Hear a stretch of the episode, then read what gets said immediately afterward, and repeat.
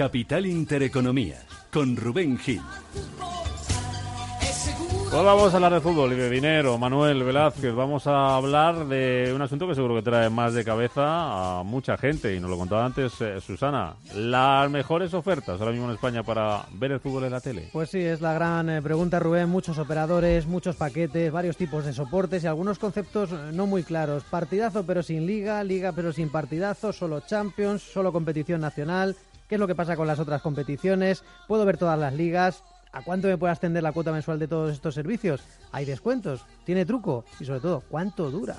Vamos a preguntárselo a Sara Perales, es la portavoz de comunicación de Calisto. Sara, ¿qué tal? Buenos días. Hola, buenos días. Lo primero, ¿esto de ver el fútbol es caro o es barato? En general. Bueno, es bastante caro, sobre todo si tenemos en cuenta la inversión que han tenido que hacer los operadores eh, por el fútbol, porque realmente este año la CNMC databa más o menos que se habían gastado solamente en esta temporada unos 1.300 millones de euros. Entonces, sí que es cierto que luego te lo van a cobrar, pero bueno, sí que hay maneras de pagar menos, sobre todo de seleccionar qué partidos queremos ver. Por partir de la base, por partir del principio, Sara, ¿dónde podemos ver el fútbol? ¿Quién nos va a dar esas ofertas en las que ahora vamos a entrar? Bueno, este año eh, hay tres operadores que te van a ofrecer todo el fútbol, que son Movistar, Orange y Yastel, que al fin y al cabo pertenece a Orange. Pero sí que es cierto que con Vodafone puedes ver algunos partidos, aunque solamente los nacionales, o sea que te vas a quedar sin ver el partidazo y la Champions o la UEFA.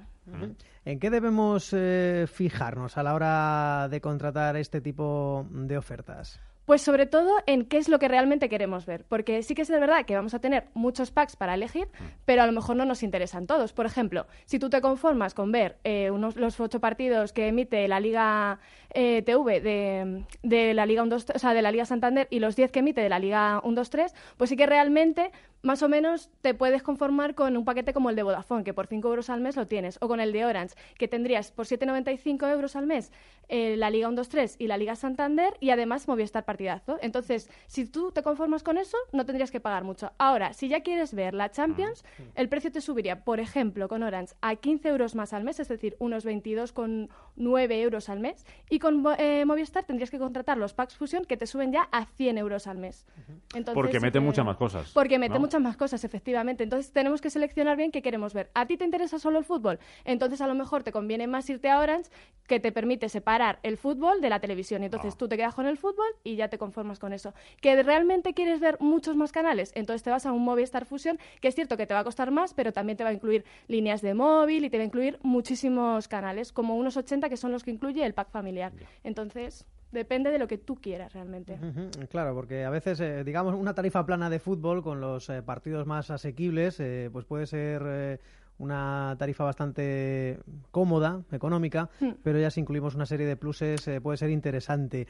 yo te quería preguntar por alguna otra alternativa que pueda ser más barata, si hay algún, algún otro truco que podamos emplear para, para adquirir algún paquete más económico. Lo más económico ahora mismo, si realmente quieres gastar lo menos posible, es que cojas un pack de Internet solamente, que es lo mínimo que te pide un operador como por ejemplo Orange, y que luego le añadas el fútbol que tú quieras. Eso de Internet lo vas a pagar sí o sí, partiendo Internet de lo tienes que pagar con los operadores sí o sí. Porque ahora cuando te dicen, ve el fútbol, que tú decías, cuesta 5 mm, euros y algo, que era la oferta más... Pero hay que sumarle más cosas. Exacto. Por ejemplo, con Orange solamente tendrías que sumarle el eh, Internet. Entonces, podrías contratar solo tu tarifa de Internet y ya el paquete de fútbol que más te convenga. O también, si tú tienes una tarifa de Internet que te guste más que la de Orange, pues contratas Bain y entonces sí que tendrías por 9,99 euros al mes, pero, eh, o sea, un paquete de fútbol, pero que sí que sería muy básico porque te queda sin el partidazo y sin la Champions. Eso sería lo más barato. Claro, eso sería, lo más barato sería realmente tener la tarifa de internet más barata del mercado y luego sumarle un pack muy básico de fútbol. ¿Qué sería la de, recuérdanos? Pues podrías tener o Orange, o sea, con Orange eh, el fútbol, el Movistar Partidazo y la Liga 1-2-3 y la Liga Santander, pero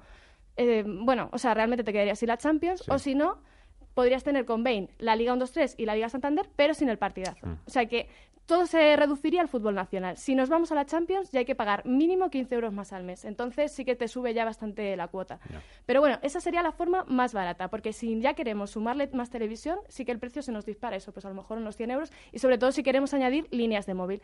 Ahora bien, también es cierto que es que habrá muchas familias a las que les convenga realmente tener las líneas de móvil, porque a lo mejor es que sí que mm, realmente las utilizan. Entonces, si tienes que valorar sobre todo lo que necesitas. La base es, ¿qué necesito yo? Y luego buscar y comparar lo que más se acerque a lo que necesitas al mejor precio. Esa es la base.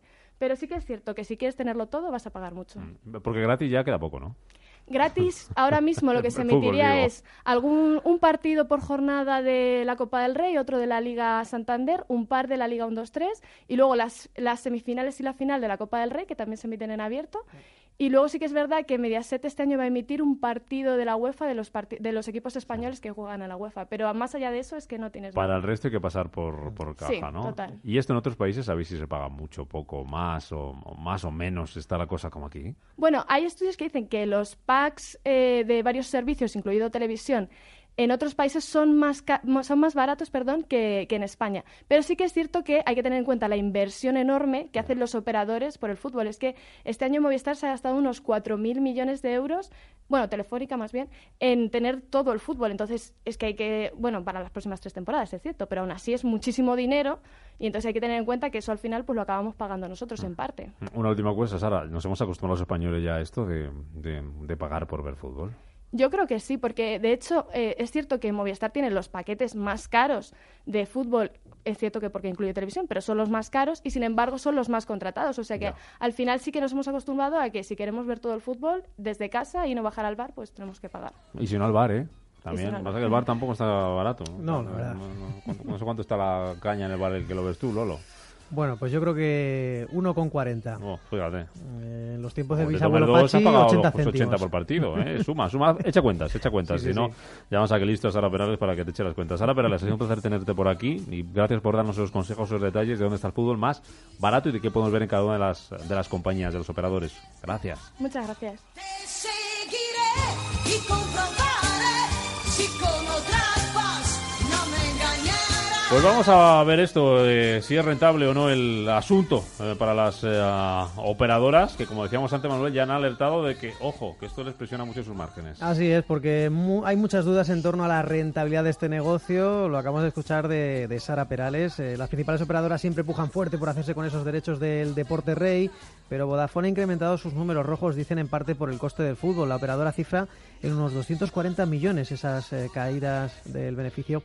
Durante el ejercicio anterior han perdido un 20% de sus abonados eh, de fútbol, unos 70.000 eh, clientes. Javier Sanz, consejero delegado de, Selección, ¿qué tal? ¿Cómo estás? Muy buenos días. ¿Qué tal? Muy buenos días. La verdad que esto no sé si tiene trampa, ¿no? Porque le sale muy caro, eh, no es rentable, dice Vodafone, pero no sé si que haya perdido un 20% de sus abonados es por el hecho de no tener fútbol, con lo cual es un poco la pescadilla que se muerde la cola. Sí, indudablemente tienen un coste importante en lo que son los abogados, los, los abonados o la cartera de abonados que tenían solo para fútbol, es decir, esos clientes que estaban cautivos en la operadora porque podían disfrutar de todas las competiciones, al no tenerlas, evidentemente buscan alternativas y ahí es donde se está produciendo la fuga masiva de abonados, que sí es verdad que se está cifrando en un 20% en el primer mes y medio aproximadamente, pero que es muy posible pues que se vaya incrementando en los próximos meses, sobre todo a medida que va avanzando la Champions, que es una palanca importante para, para atraer a los realmente futboleros. ¿Es rentable, Javier, esto del fútbol para las operadoras o no? Bueno, pues hay que verlo, ¿no? Porque hay diferentes teorías. Es decir, eh, es rentable en tanto en cuanto los operadores sean captar de los, el número de clientes eh, suficientes como para rentabilizar los derechos. Es decir, os pongo un ejemplo. Eh, Telefónica salió en medios, pero va a cerrar aproximadamente el mes de septiembre con 100.000 clientes más de banda ancha fija con, con fusión y paquetes de fútbol. Esto, claro, si lo traducimos a números, pues estamos hablando de una media de unos 80 euros mensuales por abonado. Con la promoción actual, pues eh, ahí tenéis un poco la cifra, ¿no? Aproximadamente unos 8 millones de euros más al mes de ingresos, que si lo multiplicas por 12 meses, pues ya te sale una cifra un poco más razonable. Y eso eh, tenemos en cuenta que debe ir aumentando, por como lo, lo que comentaba de las competiciones y porque va a seguir evidentemente la presión comercial, pues ahí es donde realmente hay que ver si eso no es rentable, ¿no? Entonces, eh, bueno, Vodafone, como bien decías, para ellos dicen que no era rentable pagar tamaña suma de dinero, incluso decían que incluso perdiendo los 400.000 clientes, pues salían eh, incluso ganando dinero, pero claro, eh, el problema no solo es la pérdida de clientes, sino es fidelizar aquellos que ya tienes en cartera, porque claro, eh, la gente que es cliente de Vodafone y que está viendo las ofertas súper agresivas que están haciendo para, para intentar no perder tanto, pues eh, esa gente te llama y te pide la misma oferta y eso te erosiona muchísimo la cuenta de resultados. Ahí es donde queríamos llegar, eh, Javier, porque, claro, esta guerra de descuentos, imagino que tiene que tener eh, fecha de caducidad. ¿Es sostenible esa tendencia de ofertas agresivas o se van a ver forzadas eh, más, más pronto que tarde a aumentar sus tarifas? No, nosotros ya lo hemos publicado en de Selezón. eh, a partir del 30 de septiembre se acaban las promociones agresivas por parte de Movistar, también se van a acabar por parte de Orange y Vodafone también va a reducir un poco eh, la potencia, digamos, en la agresividad comercial. Básicamente, bueno, eh, no sé si la habéis leído, pero Vodafone ya estaba incluso dando dos años al 50% de por vida y eso evidentemente no es compatible pues con el desarrollo de las redes de fibra, eh, la inversión que van a tener que hacer también en 5G, evidentemente eso tiene que parar porque claro no es sostenible al final lo que están haciendo es erosionar eh, sus ingresos para captar nuevos clientes y erosionar también los ingresos para retener fidelizar a los que ya tienen en cartera que evidentemente pues te llaman para para tener mejores ofertas Bueno, veremos a ver cómo termina esto y cómo sigue afectando a las compañías y ver un poco ese baile de clientes que está habiendo entre unas y otras, a ver dónde, dónde y cómo termina. Javier Sanz, consejero de- delegado de ADES Telezón, un placer, como siempre. Gracias por las un explicaciones. placer hasta la próxima Adiós. hasta luego hasta luego No plans for final day. Stay in bed, drift away. It could have been all songs in the street. It was nearly complete. It was nearly so sweet.